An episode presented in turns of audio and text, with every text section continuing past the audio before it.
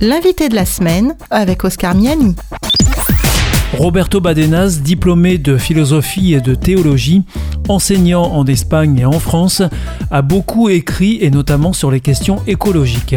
Depuis quelques semaines, nous avons choisi de mettre en valeur les uns après les autres certains co-auteurs du livre collectif Jardinier du Père sur l'écologie et la foi chrétienne. Roberto Badenas est l'un de ses co-auteurs et l'invité de la semaine. Il m'a reçu chez lui en Espagne et aujourd'hui il revient sur le désastre écologique engendré par l'homme et l'espoir de pouvoir inverser la tendance. Je pense que maintenant, il y a une conscience beaucoup plus grande qu'il y a longtemps. Sur, maintenant, c'est un peu trop tard. Euh, quand on voit que nous avons détruit notre écosystème et, et qu'il y a des choses qui sont irréversibles, qui sont irrécupérables, on a commis l'irréparable. Alors maintenant, on, se dépêche à se proposer d'autres actions. Mais si vous voyez les résultats des, conférences pour l'écologie, les, nations les plus importantes au monde, c'est toujours relancé à dans 10 ans, dans 20 ans, dans 30 ans, réduire les émissions d'ici 30 ans. Euh, c'est absolument mm, suicidaire. Alors Roberto Badenas, le troisième fondement, c'est euh, que la terre n'est pas la propriété de l'homme. Donc on doit avoir conscience de, cela, que la terre n'appartient pas à l'homme. Vous, savez, quand on agit un propriétaire, euh, cette terre, j'ai acheté, alors je rase tous les arbres, parce que je vais faire des puits de pétrole. Hmm?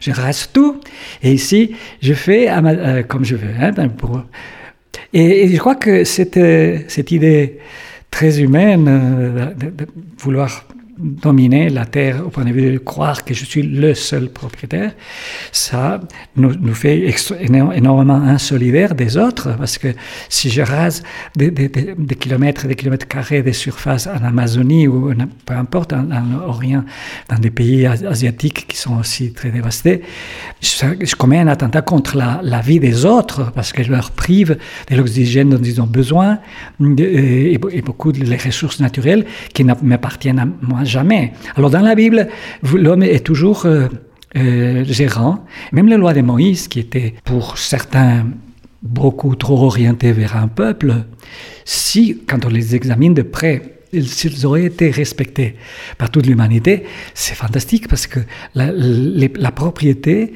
ne pouvait jamais, une personne ne pouvait posséder une propriété plus que 50 ans elle revenait toujours à, son, propriétaire originel.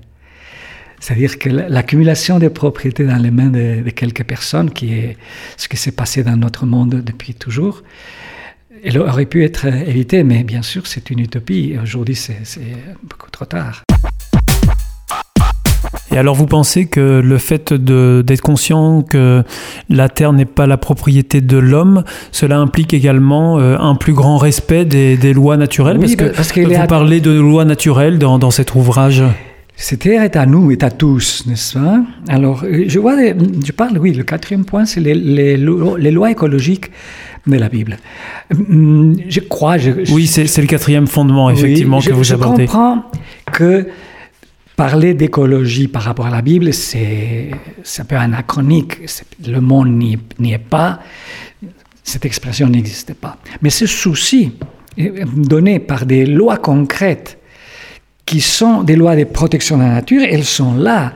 Et elles sont, certaines, je pourrais vous donner des exemples, qui sont extrêmement intéressants parce que c'est des lois très explicites. C'était l'invité de la semaine avec Roberto Badenas co-auteur du livre Jardinier du Père paru aux éditions Vie et Santé, une émission réalisée par Op Radio.